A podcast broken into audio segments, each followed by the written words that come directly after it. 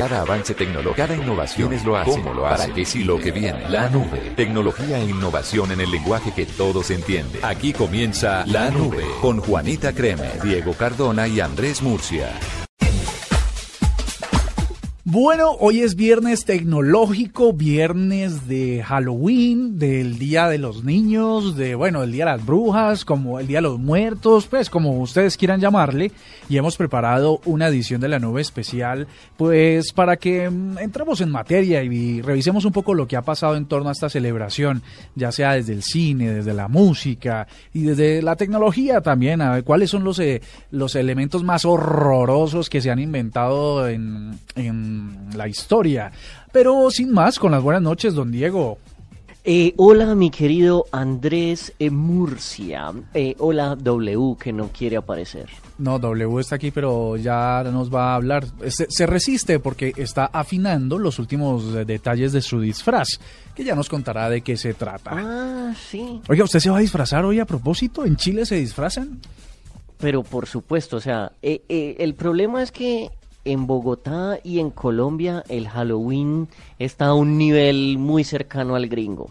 Por aquí, por el sur, sur son más fríos en ese aspecto. Sí hay fiestas de disfraces, pero no es ese todo ese cuento que a la hora del almuerzo la gente de las oficinas está disfrazada al menos con una peluca, con un gorro, con una nariz todo el mundo, o los amigos míos argentinos que una vez pasaron un Halloween en Colombia y dijeron, pero ¿cómo es posible que toda una familia esté disfrazada de vampiro? No entiendo. Y sí, hay disfraces familiares y pues me gusta mucho más Halloween en Colombia que por estos lares que se vive medio frío el asunto. Bueno, pues el frío del sur del continente. Sí me voy a, sí me voy a disfrazar, me voy a disfrazar. Mi mamá me mandó un disfraz y es de Flash. De Flash. Mm, de, Flash Gordon, dice usted, ¿o qué? No, no, de Flash, el superhéroe rojito que tiene un rayito en el pecho y una capuchita y que corre muy rápido. Sí, justo, el Flash Gordon, ¿no? No, Flash Gordon es un héroe de eh, futurista de otro tipo de es otro tipo de personaje. Eh, Flash Gordon es diferente a Flash. Si quiere, eh, en cambio de chip, ponemos la canción de Flash Gordon que hizo Queen en su momento. Bueno, hágale, hágale y luego aclaramos bien este tema de los Flash. Eh, ¿Qué tal si entramos en materia y empezamos con nuestros oyentes a compartir a través de arroba la nube arroba cardoto, arroba oigan a mi apá, arroba w2009, cuál ha sido el invento más horroroso, más terrorífico, más, bueno, podríamos decir en palabras criollas, el más paila de todos los inventos que han existido en la historia y que usted conoce. Entonces, a partir de ahora que empieza la nube de Halloween, compartamos entre todos estos inventos. Ya regresamos.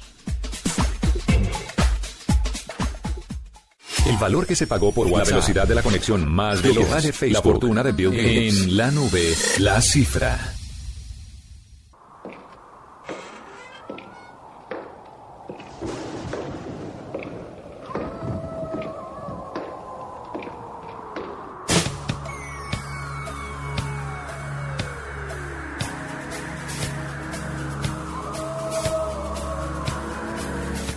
A ver si adivinas esta canción, mi querido Diego. No creo que la pues, tengas. Pues hombre, no, no, no, no, no se me ocurre qué pueda ser. Me suena de pronto como a, a los tupamaros, ¿puede ser? Eh, sí, esto sería como los tupamaros, pero anglosajones o gringos, ¿no? No, no alcanza, no alcanza. Esto, esto es Michael Jackson con Thriller, que además nos, nos, nos abstrae a un video que en realidad tiene que ver con un día como hoy. ¿No? Pero por supuesto una maravilla de video, una pequeña película que cambió el mundo de los videos y que a partir de ahí eh, la gente le empezó a pensar al video y a meterle platica al video. Bueno, bien. Pues con esta canción de fondo, con esta banda sonora, eh, vamos a hablar sobre la cifra. Don Diego, ¿qué tiene usted para hoy? Le tengo 80 mil dólares y es un valor de una aplicación. No, no, no, no, no, no, no, no, no, no. ¿Alguna otra adivinanza? No, ninguna. Bueno, 80 mil voltios es lo que expide Cupido. Cupido es la sigla de Chaotic Unmanned Personal Intercept Drone. Es un dron que tiene un taser, uno de estos aparatos que tira unos, unos ganchitos electrocutadores y que le lanza a usted 80 mil voltios. Eh, acabaron de hacer eh, en estos momentos en Estados Unidos, están en el... Eh, en este festival famoso que es Southwest Northwest, creo que es el nombre, y ahí hicieron el, el la prueba de este dron y por primera vez un humano, un, hombre grande, un hombre cuajado, dijo, bueno, soy voluntario para que este dron me tire al piso y es bastante impresionante las imágenes de cómo la policía o en su peor, en su defecto muy malo, Pachito eh, Santos. algún criminal, algún criminal o algún ser con no muy buenas intenciones pueda utilizar un dron se meta donde esté alguien y le dispare este taser teaser. Oiga, pues venga, le digo, cuando usted estaba diciendo el hombre muy malo y yo interrumpí diciendo que Francisco Santos no, no era porque él fuera muy malo, sino porque recordemos, él dijo, bueno, ¿y qué tal si aplicamos esa tecnología en estos muchachos universitarios que andan protestando? ¿Recuerda usted que eso fue una gran eh, polémica? Gran polémica, sí. Esto no es como para un eh, contenimiento masivo de protestas, sino como para un solo bobo que esté poniendo problema, se le pueden echar sus 80 mil eh, voltios.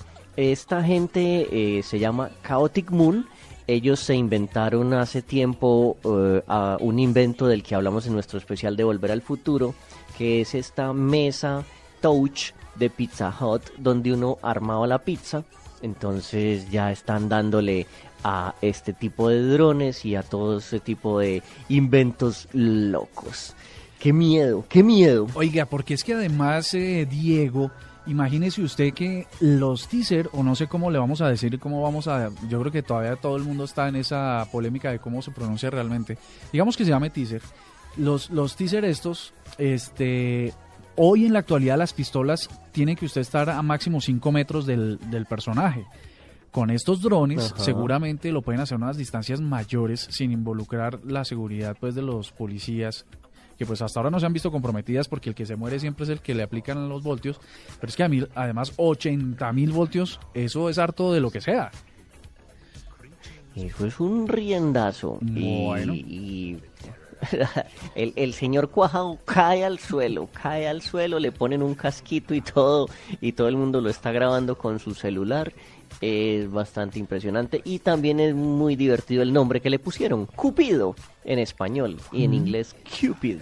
Como, como que lo ate el ángel del amor, pero bueno, es que el amor también es eso. el ángel del amor le mete un flechazo que lo electrocuta, pero sí, cuando uno se enamora brutalmente es como si le cayera un trueno, oiga. Bueno, así es. Mire, le voy a dar varias cifras y usted me va diciendo. 11 años, 2 dólares y, y, no, eso. ¿Hay alguna cosa que usted lo pueda vincular? Eh, 11 años se demoraron en hacer algo que vale 2 dólares. No, mire, hay una niña de 11 años que vive en Nueva York que se llama Miriam Modi y ella ha logrado hacer la contraseña una contraseña eh, criptográfica súper segura. Esta semana les hemos venido hablando de, de, que hay una digamos que una información de servicio hay que cambiar regularmente las contraseñas de sus servicios digitales. Y esta niña, Miriam Modi, logró a sus 11 años crear una contraseña criptográfica que es absolutamente segura. Lo reporta Ars Technica, que dice que la joven ya ha lanzado un pequeño negocio donde por dos dólares le vende una contraseña con todos los principios criptográficos de, de Diceware, que resulta muy, muy segura. El proceso para generar esta, estos eh, eh, phrases, ¿no? como se le denominan, es bastante sencillo, pero es un repetitivo y tedioso. Y es ahí donde esta peladita ve la oportunidad de negocio. Levanta un pequeño sitio web a través del que usted puede solicitarle una clave de acceso segura y esa misma llegará puntualmente a, a, su casa en un sobresellado con la selección de palabras que arman la frase sin sentido, muy fácil de recordar, todo por dos dólares. ¿Se acuerda que ayer le dijimos? Sí, ¿y qué? ¿Cómo será que le está yendo a la niña? ¿Ya es millonaria? Eh, se está haciendo uno, una Lucas, o sea, digamos, eh, muy importante porque la gente sí le, a partir del reporte de Ars Técnica, sí le está creyendo y ella, pues con una, me imagino que tiene un coeficiente intelectual bastante alto, eh, logra hacerlo con muy, muy alta precisión y rapidez. Entonces, usted ya sabe, ¿usted, ¿usted siempre usa contraseñas diferentes en sus servicios o le apunta más, más o menos a una? Yo tengo niveles.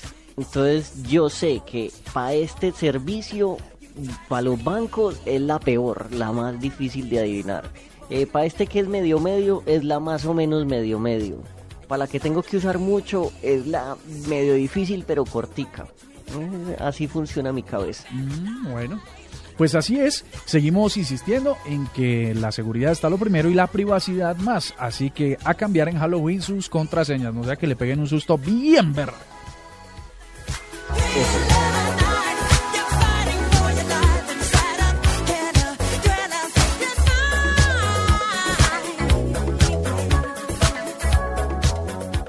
Arroba la nube blue. Arroba blue radio Síguenos en Twitter y conéctate con la información de la nube.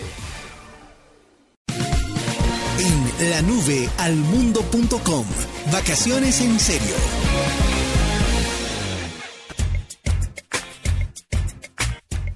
Seguimos en la nube de viernes aquí en Blue Radio y bueno, hoy se terminó el Congreso de Cloud y Seguridad de IBM en Cartagena.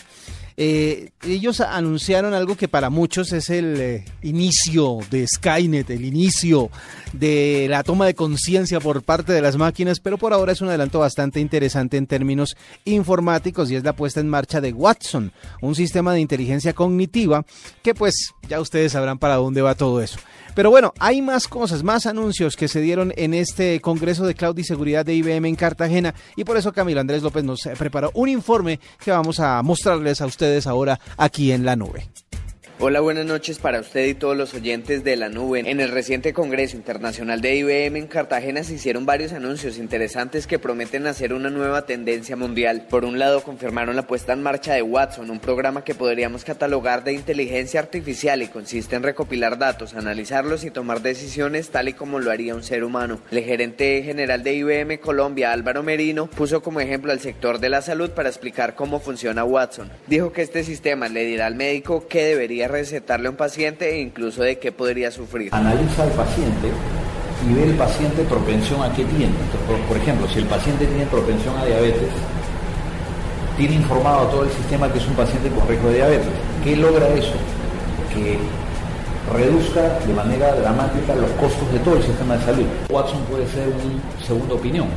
El médico lo puede consultar y decir, con toda esta información, este es mi diagnóstico, Watson qué dice. Y Watson le dice, de la información que ve el doctor, nos falta esta, esta, esta información, recomiendo estos análisis. En el Congreso también presentaron su nuevo servicio de almacenamiento en la nube para empresas llamado IBM Cloud Computing, que promete ser uno de los más seguros del mercado. Así lo aseguró Juan Camilo Reyes, director de seguridad de la multinacional. La seguridad es un perfecto balance de tres cosas, los procesos, la tecnología y la gente. Si tú no trabajas sobre esos tres, en algún punto se quiebra la cadena. Otra de las nuevas ofertas es en el ámbito de la atención al usuario con algo bastante interesante, como lo explicó Juan Carlos Incapié, director de infraestructura en entrevista con la nube. Los discos duros giran todo el tiempo. Entonces, el disco duro empieza a girar un pixito más rápido, una semana antes de fallar. Entonces, la máquina, en el momento en que sensa que tiene eso, le pone un correo a IBM y el técnico ya sabe que le va a fallar y que tiene una semana para ir a cambiar el disco. Entonces parece magia. De repente llega el técnico al cliente con el disco y dice, viejo, le va a fallar el disco, venga, le cambia el disco. En el Congreso también se confirmó la compra de The Weather Company, la más importante herramienta de meteorología del mundo y con estos datos buscan predecir el comportamiento de la naturaleza y prevenir desastres. Este es un informe de Camilo López para La Nube. Tuitea, comenta, menciona, repite. En La Nube estas son las tendencias de hoy. Seguimos en esta nube de viernes y mientras mis compañeros se van a disfrazar, porque obviamente esta noche tendremos que mostrar eh, las diferentes eh, ideas que se nos ocurrieron durante estos días para los disfraces. Eh, el mío de pronto de Walkman no triunfó, no, no, no lo pude hacer bien, entonces por eso me tocó de payaso, pero ahí vamos. Ahí vamos con los disfraces para esta noche de casi Halloween. Y justamente la primera tendencia en la noche de hoy es para esta, para esta temporada. Numeral datos que asustan, que son las estadísticas que están poniendo a todos a hablar de algunas terribles verdades del mundo moderno. En inglés era numeral Scary Stats. Ese hashtag fue creado eh, por eh, unas ONGs femeninas, cuatro para ser exactos, y que aprovechando el Halloween, a los creativos detrás de esta idea se les ocurrió que sería buen momento para hablar de las cosas horribles que están pasando en eh, todos los frentes y de cómo podemos marcar una diferencia. Y a propósito, hoy 30 de octubre es también el Día Mundial de las Estadísticas. Así que estos son algunos de esos numeral datos que asustan en la seguridad informática. Contraseña 1 es todavía hoy una de las contraseñas más usadas. Parece increíble, pero la gente sigue haciendo, sigue cometiendo este error que es garrafal y es poner contraseñas débiles, muy, muy débiles, contraseñas obvias y hasta tontas para eh, sus eh, principales redes sociales o para sus correos, etcétera, etcétera. Y obviamente contraseña 1 es todavía una de las contraseñas más usadas en eh, el mundo. 229 días en promedio, esta es otra de esas eh, estadísticas, otro de esos datos que asustan. 229 días es el promedio de tiempo que tarda una empresa en descubrir que su seguridad ha sido comprometida de alguna manera. Es decir, más de medio año se demoran en darse cuenta o en detectar si la seguridad de su empresa ha estado comprometida. Eh, hay bastante negligencia en el, en el tema todavía de la búsqueda de la seguridad, o al menos eso es lo que muestran estos datos que asustan. Y otro, como para cerrar la tendencia, es que en el 60% de los casos los hackers logran infiltrar una organización en no más de una hora. Así que la seguridad sigue siendo el problema más grande que tiene la informática en el mundo y obviamente los hackers saben cómo hacer de las suyas a, este respecto. Es posible que gracias al trabajo mismo de los hackers, las empresas logren identificar cuáles son sus problemas de seguridad y repararlos contratando a los mismos que los descubrieron. Esa es una, una táctica que se ha usado durante muchísimo tiempo. Pero vean eso, el 60% de los casos se logra en una hora infiltrar cualquier organización. Esa era la primera tendencia, numeral datos eh, que asustan. La segunda tiene que ver justamente con Halloween y con disfraces. Para Hollywood, la fiesta de Halloween es un acontecimiento gigantesco, yo creo que también para el resto del mundo, y por eso las celebridades buscan los eh, disfraces más originales y los más raros. Eh, los medios obviamente están pendientes para poder hablar sobre ellos. La comediante Ellen DeGeneres, que tiene un programa de en un talk show de día en Estados Unidos, pues no se podía quedar atrás y este año escogió un disfraz bastante particular. Se trata de Carla Kardashian. Es una hermana de, de Kim Kardashian o una de las Kardashian que nadie conoce. De Jenneres eh, tiene por tradición en esta época escoger a un famoso y burlarse de él o de ella.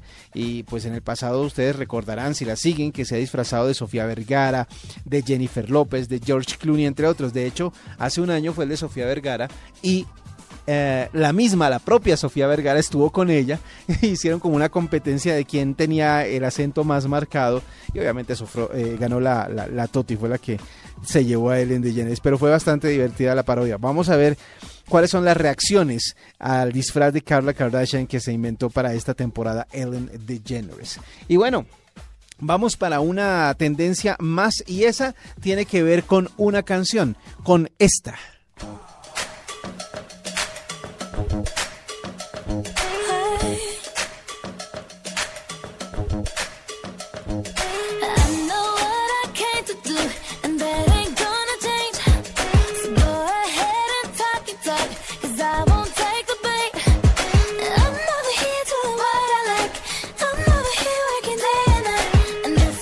Ella es eh, pequeñita, pero tiene una gran voz y un gran apellido. Es Ariana Grande.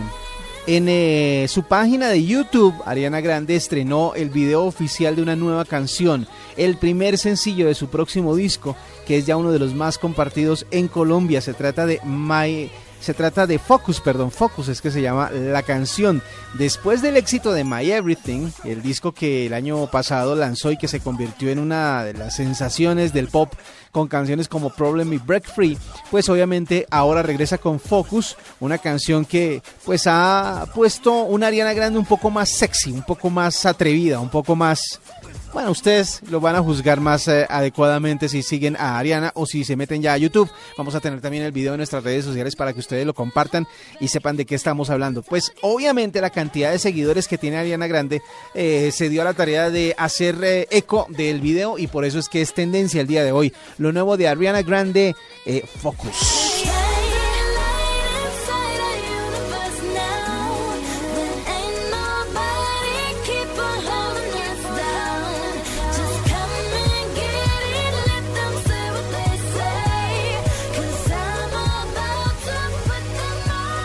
Arroba la nube blue. Arroba blue radio Síguenos en Twitter y conéctate con la información de la nube. Doble, pues mire, en la nube hemos hablado durante muchos, muchas ediciones acerca de los millennials. Sí. Esos personajes, estos seres humanos que nacen después del 82. Lo que llaman, sí, la generación Y. ¿La generación Y? Sí. Bueno, y son esos personajes que nacen ya en una era tecnológica muy avanzada y que adaptan y adoptan la tecnología de una forma muy rápida. Y ellos se han encargado de cambiar muy rápidamente y muy velozmente todas las tendencias de consumo. Entonces las tecnológicas introducen productos que los millennials eh, aprueban o rechazan con muchísima velocidad. Sí, claro. Entonces, por ejemplo, no sé, sacan una tableta se la, se la testean o se la ponen a probar a los millennials, y ahí saben si eso va a pegar o no va a pegar son esos niños que a los dos años perfectamente usan su teléfono de pantalla táctil, prenden el televisor y usan todos los dispositivos de la casa. Mire, hemos invitado a Camilo Lagos, él es especialista de cómputo e impresión de HP Colombia, para que nos cuente una, para que nos ayude a resolver esta premisa. Los millennials, estas personas de las que hemos hablado, fueron los que ayudaron a evitar la muerte de las impresoras.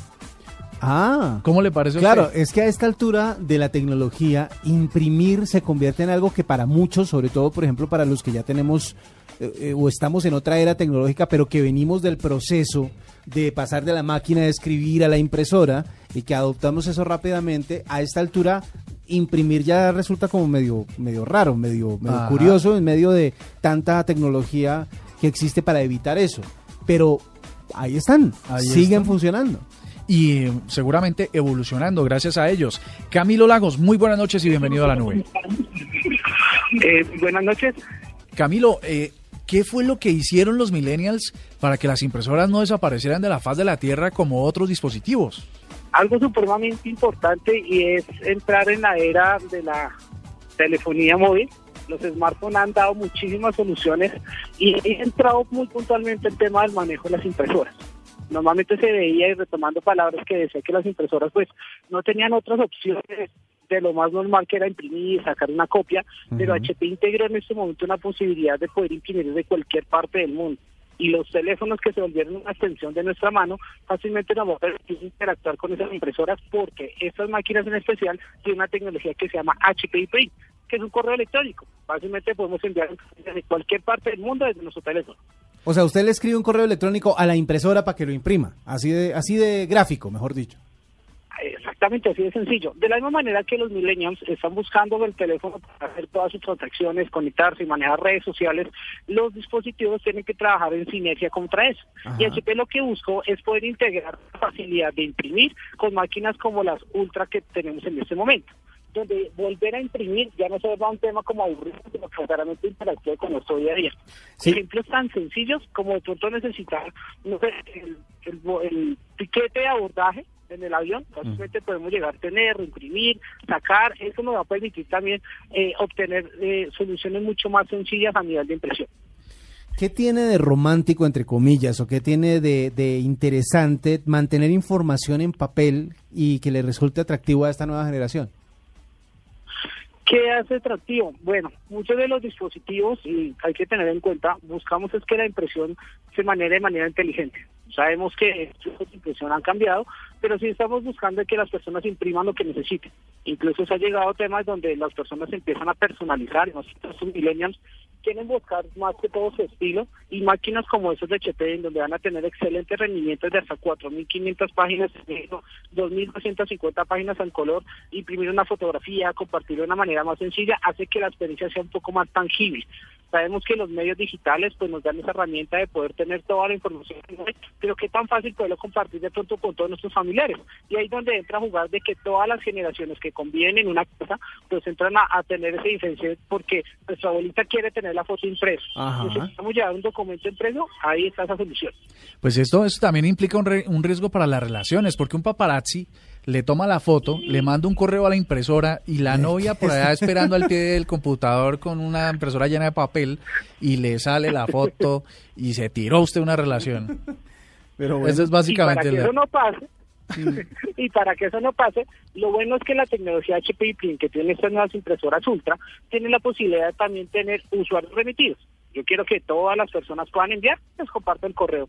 Si quiero que algunas, dos o tres personas tengan la información de mi correo, se lo puedo enviar sin ningún problema. A eso es a lo que va en ese dispositivo. Entonces no hay ningún problema como que pronto se salga del, uso normal. Existe también esa solución. Eso fijo fue que alguna vez pasó y les cayeron encima y les resolvieron limitando los usuarios. Camilo, mire, eh, una cosa que pasa en la era tecnológica es, y por supuesto los medios digitales potencian, es el riesgo de la eliminación del papel como posibilidad, ¿no? Entonces, eh, los impresos eh, periódicos que tuvieron que cerrar en algún momento, se tuvieron que reinventar, revistas. Mientras eso está pasando en los medios digitales, en eh, a nivel de consumidor se está elevando la cantidad de impresiones. ¿Eso a qué se debe? Eso se ha debido a que también en este momento eh, a pesar de que muchas veces los dispositivos han sido y han empezado a crecer y están dando la solución de poder tener, tener opciones de lectura mucho más completa, la lectura se sigue retomando. Y lo que se está mirando también desde ahí es que la forma de imprimir se maneje de manera inteligente. No es imprimir una cantidad de hojas, sino verdaderamente imprimir el contenido que necesitamos en muchas partes se necesita el documento impreso. Y es donde empezamos a mirar de que esta clase de impresión, en donde el factor de costo muchas veces era lo que limitaba poder imprimir, decía la gente yo no imprimo porque sale costoso y se iban al tema de una solución digital. Ya no es tan costoso, partiendo de que esas impresoras de Ultra tienen cartuchos que rinden hasta 1.500 cada uno o 4.500 todos los que tienen la máquina y son cartuchos que están alrededor de 35 mil pesos. Entonces, en razón de eso, la gente decide retomar el tema de impresión, consolidar y poder imprimir lo que necesitan con la facilidad de uso dentro de la máquina. Eso sería parte de los factores. ¿Sabe qué me pasaba a mí doble? Sí. Eh, yo siempre tenía una impresora en la casa, pero cuando me tocaba ir a comprar los cartuchos, yo decía, no, venga, yo escribo esto a, mano porque me parecían supremamente costosos. Ese problema eh, se está empezando a resolver en la impresión, es decir, ¿podemos mm, optimizar ese costo de cartuchos? Sí, y parte de estas impresoras de la familia Ultra que tenemos es que están llegando a esa clase de clientes donde partamos del hecho, muchas veces entramos con el límite de que no compramos la máquina porque es muy costoso consumir. Entonces, en estas máquinas, el cartucho que vale 35 mil pesos te rinde 1.500 páginas. Cuando compras la máquina, viene tres cartuchos negros que te dan 4.500 y tres cartuchos de color que te dan 2.250. Entonces ya no hay ningún problema. ¿Qué es lo bueno también? Por alguna razón de pronto se me acabó el cartucho a medianoche, pues qué más fácil que poder imprimir con el otro. Y esa es otra ventaja que tiene la máquina. Tiene la, ventaja es que si yo quiero, o se me acabó el cartucho negro, puedo imprimir con el cartucho de color y no hay ningún problema. Ah, no bloquea la máquina como, pasa ah, eso en es otros casos. Eso es una novedad porque porque uno con los cartuchos de colores llenos y no se deja imprimir. Exactamente, que se, bloqueaba la máquina y decía que hasta que no le cambiara el cartucho negro entonces no volvía a imprimir. Ah, mire usted. muy bien. Bueno, pues mire, los millennials que le cambian la cara a la impresión y que están volviendo a decir, bueno, los, los medioambientales y los activistas pueden ser que nos estén colgando en este momento, pero es la posibilidad de tener documentos impresos y guardados, digamos, como backup, ¿no? Como de seguridad de cosas importantes y fotografía de redes sociales, que ahora está, eh, pues eh, es el elemento primario de los millennials. Camilo Lagos, especialista de cómputo e impresión de HP Colombia, gracias por esta explicación y siempre bienvenido a la nube.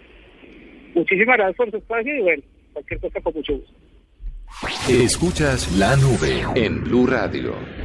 El terror cibernético, lo indeseable en la red, lo molesto de la tecnología. En la nube, esto es la nube negra.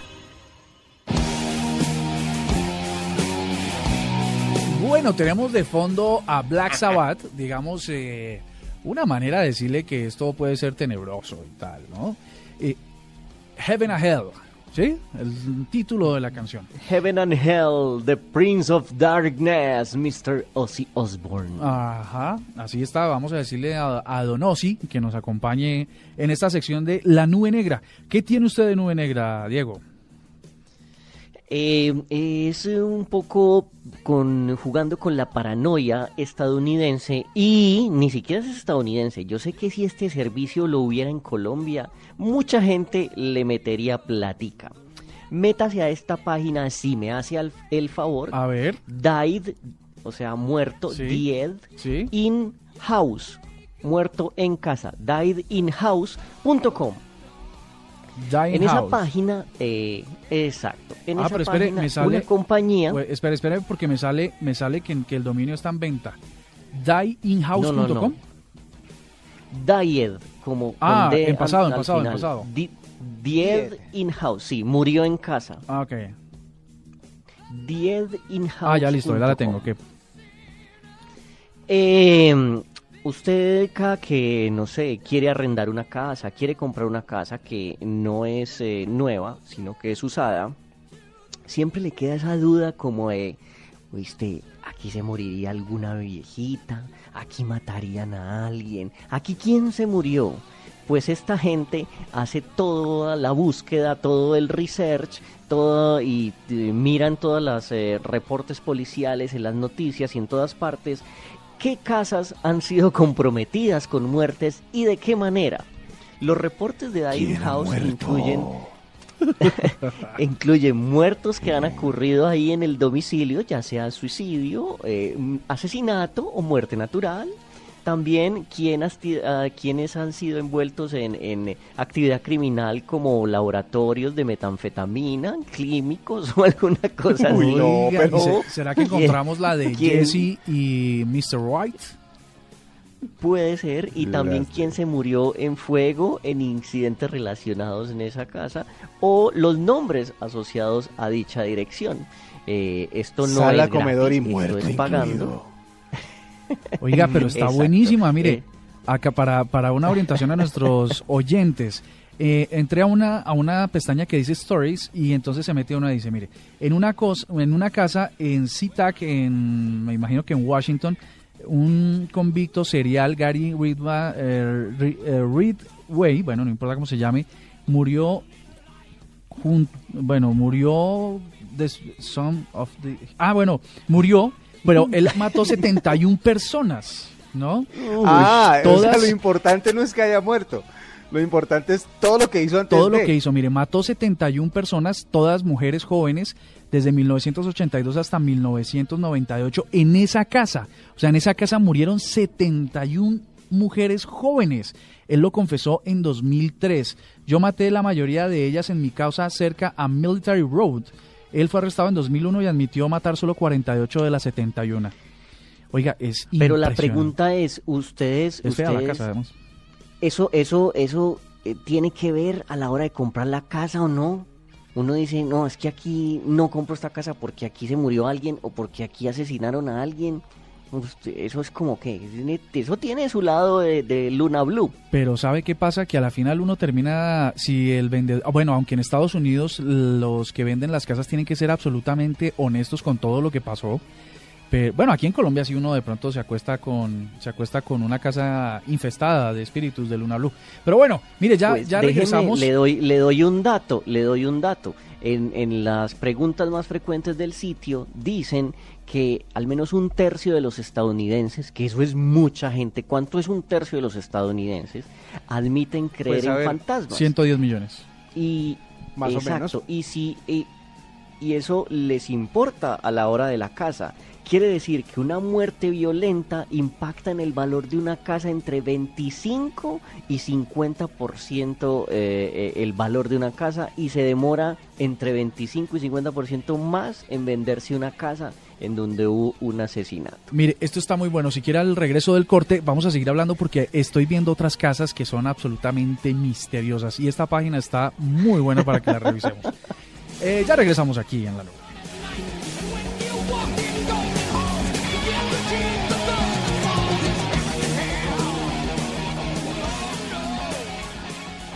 Escuchas la nube en Blue Radio. Arroba la nube blue. Arroba blue radio com. Síguenos en Twitter y conéctate con la información de la nube.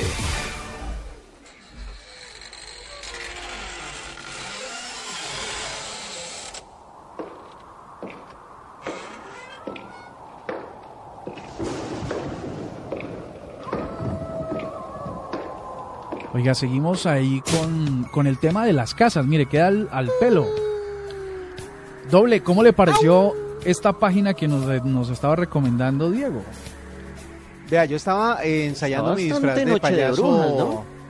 payaso diabólico, eh, basado, basado en la famosa película que creo que fue la que más me ha aterrorizado en toda la historia, que es eh, justamente la de It, la cosa, no me acuerdo cómo fue que la tradujeron en español.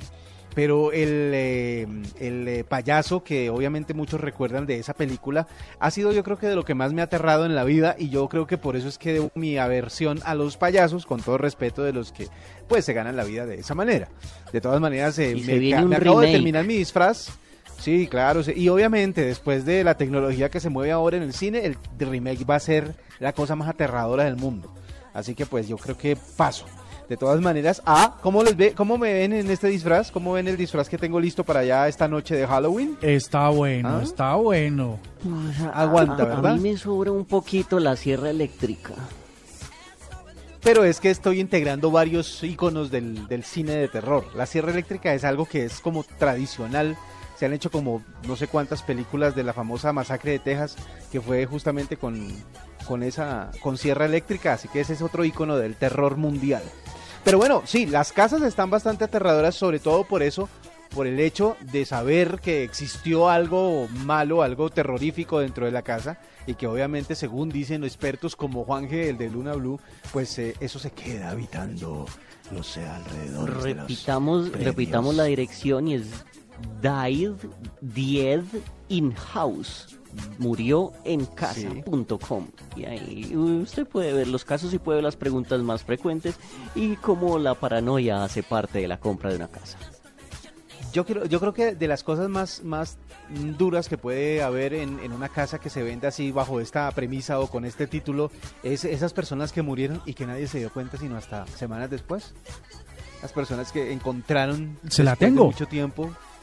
¿Ah? ¿Sí hay? ¿Sí hay una? Sí, mire, de hecho dice, en esta casa en West Alice eh, se encontró el esqueleto de un hombre de 41 años de edad. eh, se encontró Ah, en ya ver si el 2012, esqueleto. cuatro años después de que él se suicidó en 2007 y nadie se había dado cuenta. Santo Dios. Duró cuatro Eh, años. A esos casos es que ahí. me refiero. Exactamente, cuatro años. O sea, a ese sí no lo quería ni la mamá, no lo quería nadie. Que nadie lo extrañó durante cuatro años. Impresionante. Oiga, bueno, listo. Entonces, doble. ¿Qué otra información terrorífica tiene usted? Vean, hay, hay muchos mitos y leyendas acerca de la tecnología unida a cosas que de pronto la gente considera como terroríficas. ¿Ustedes sabían que Saddam Hussein llegó a comprar 4.000 consolas PlayStation 2? Y todo el mundo especulaba para qué. ¿Para qué las había comprado? De. Y pues mucha gente mucha gente estaba pensando justamente en eso, en juegos de guerra. Se dice que el líder de Irak estaba pensando en que las CPUs podrían usarse para desarrollar simuladores de vuelo e incluso se habló de aviones no tripulados que podían manejarse con los chips de la consola eh, de PlayStation 2. Entonces dijo, si una solo, si un solo chip puede lograr un simulador bastante acercado, bastante cercano, perdón, a la realidad, pues seguramente 4000 pueden hacer mucho más. Y durante muchísimo tiempo se especuló acerca de lo que hubiese podido hacer Saddam Hussein con 4000 consolas PlayStation 2. Mucha gente dice que de pronto eran únicamente pues para entretenerse y que como era excéntrico había comprado todo eso, pero que de todas maneras algo de eso debió quedar en el programa nuclear que estaba desarrollando Irak en esa época. O sea, mitos que se han desarrollado alrededor de la tecnología. Ustedes se acuerdan que el mundo se iba a acabar en el 2000, ¿no? Por, por justamente por el famoso Y2K. Esa, esa famosa leyenda urbana que decía que cuando los contadores de tiempo llegaran a 00 se podían devolver al año 1900 y todo iba a, a- a detenerse, que todo iba a ser fatal. Sería- ¿Quiénes de sería ustedes tenían el computador saber, prendido a eh, esa hora? Sería muy bueno Yo. saber en qué quedó eh, el señor eh, eh, canadiense que se guardó como 13 o 14 años esperando a ver si ya había pasado el, el apocalipsis. ¿Qué- ¿En qué estará ahora? Sí, sí, a ver En- cómo, ¿qué está haciendo? ¿Qué, qué habrá pasado? Oiga, Vea, mire, este, este mes de noviembre que se acerca, ¿no? Hay eh, un viernes 13, el próximo viernes eh, 13 se vivirá en el mes de noviembre. Pues desde 1987 eh, hay un virus eh, que se llama Jerusalén, conocido como el virus del viernes 13. El virus existe y según dicen, cada determinado tiempo hay un grupo de hackers que se dedica a desarrollar la última versión del virus para ver si, si logran el objeto, el objetivo inicial del mismo, que era detener todo lo que tenía que ver con los computadores en esa época. El virus, como les digo, existe desde antes del nacimiento comercial o mundial, pues de, del boom internacional de Internet, pero los hackers están haciendo un desarrollo extra para ver si pueden detener la mayor cantidad de servidores posibles a partir de este eh, virus, el virus del viernes 13. oiga, pero mire, hablando de películas, le tengo, le tengo dos películas que terminaron como en un cuento de terror, o varias. El Mago de Oz, el actor eh, Buddy Epson interpretó al hombre de hojalata, se intoxicó con el polvo de aluminio que usaron como maquillaje, ¿no? ¿Ustedes se, acuer- se Uy. acuerdan de Poltergeist? Sí, Poltergeist, Sí. claro, la, la leyenda urbana de esa Que película es también la volvieron conocida. a hacer. Mire, durante el rodaje de esta película, el actor Vic Morrow fue partido en dos por las aspas de un helicóptero, ¿no? En el accidente, dos niños vietnamitas eh, contratados de manera ilegal donde el rodaje también murieron. En ese juicio nadie fue hallado culpable. Eh, por ejemplo, Batman. La, la cadena de desgracias comenzó con El Caballero de la Noche. Un técnico de efectos especiales murió durante el rodaje de una de, las escenas de persecución. Él operaba una de las cámaras que iba dentro de un carro, se perdió el, o perdió el control en una curva y se estrelló contra un árbol. Después, acuérdense cuál fue el actor que se suicidó.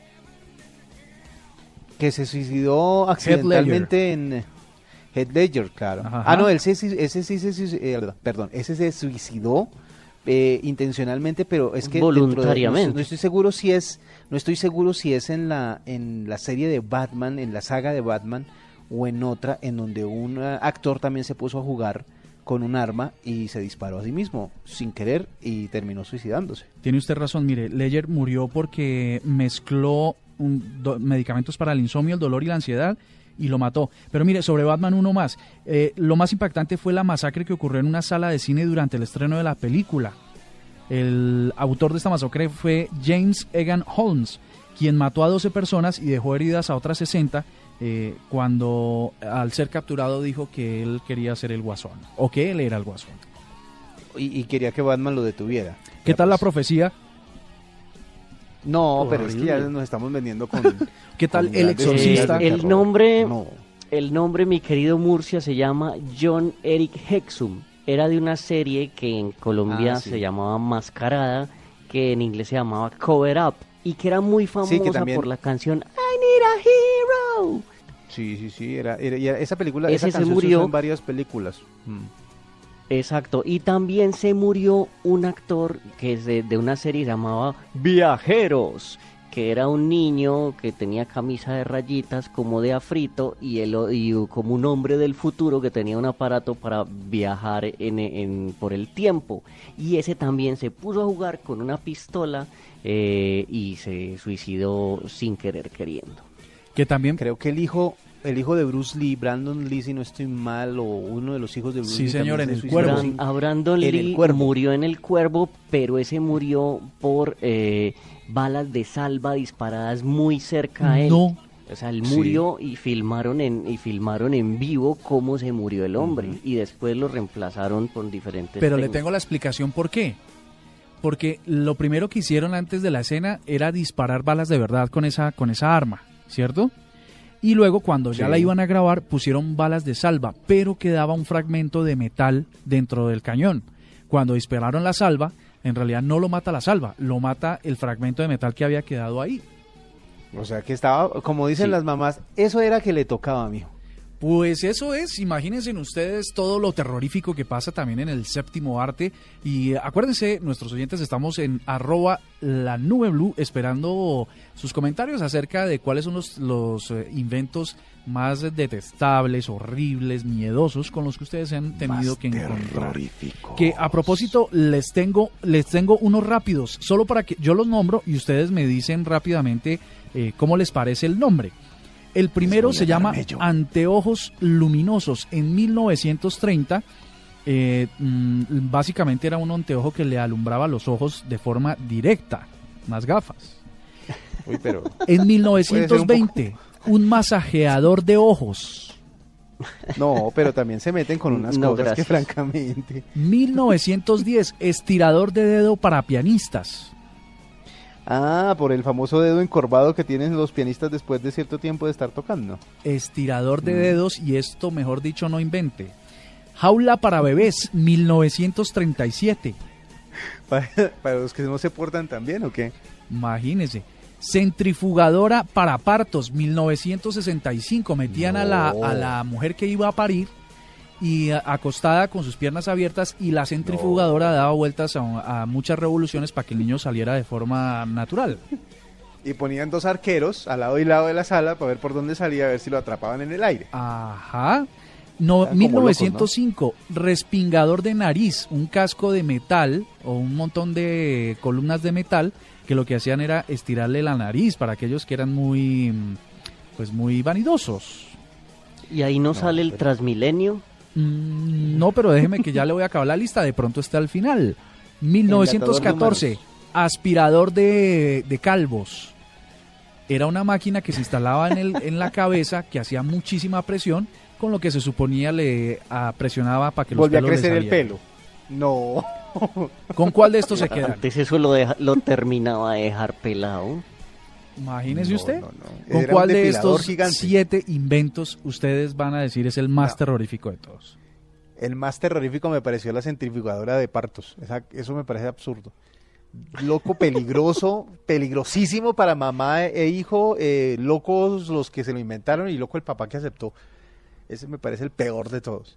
A mí me parece el masajeador de ojos.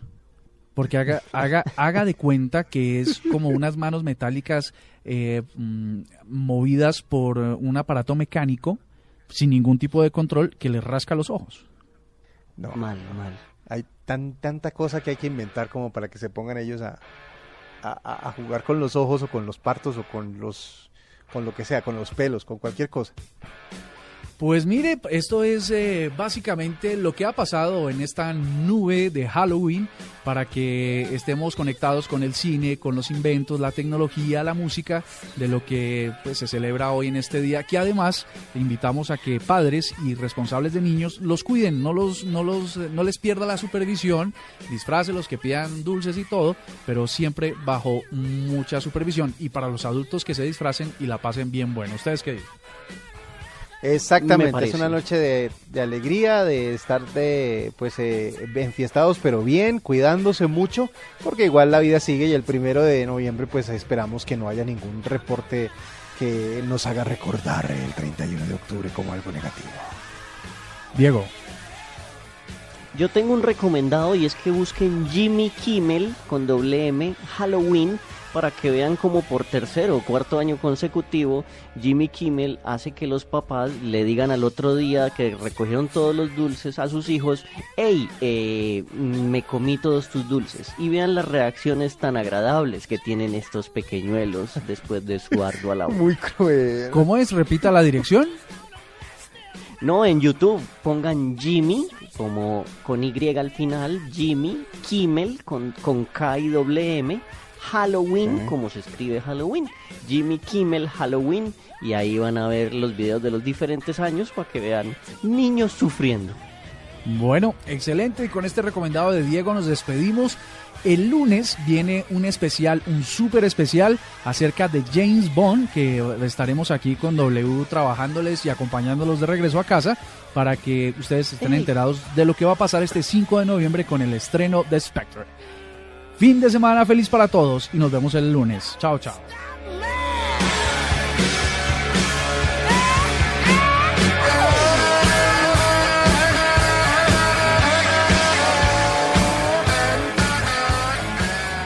Hasta aquí la nube. Los avances en tecnología e innovación de las próximas horas estarán en nuestra próxima emisión. La nube, tecnología e innovación en el lenguaje que todos entienden. La nube por Blue Radio y bluradio.com. La nueva alternativa.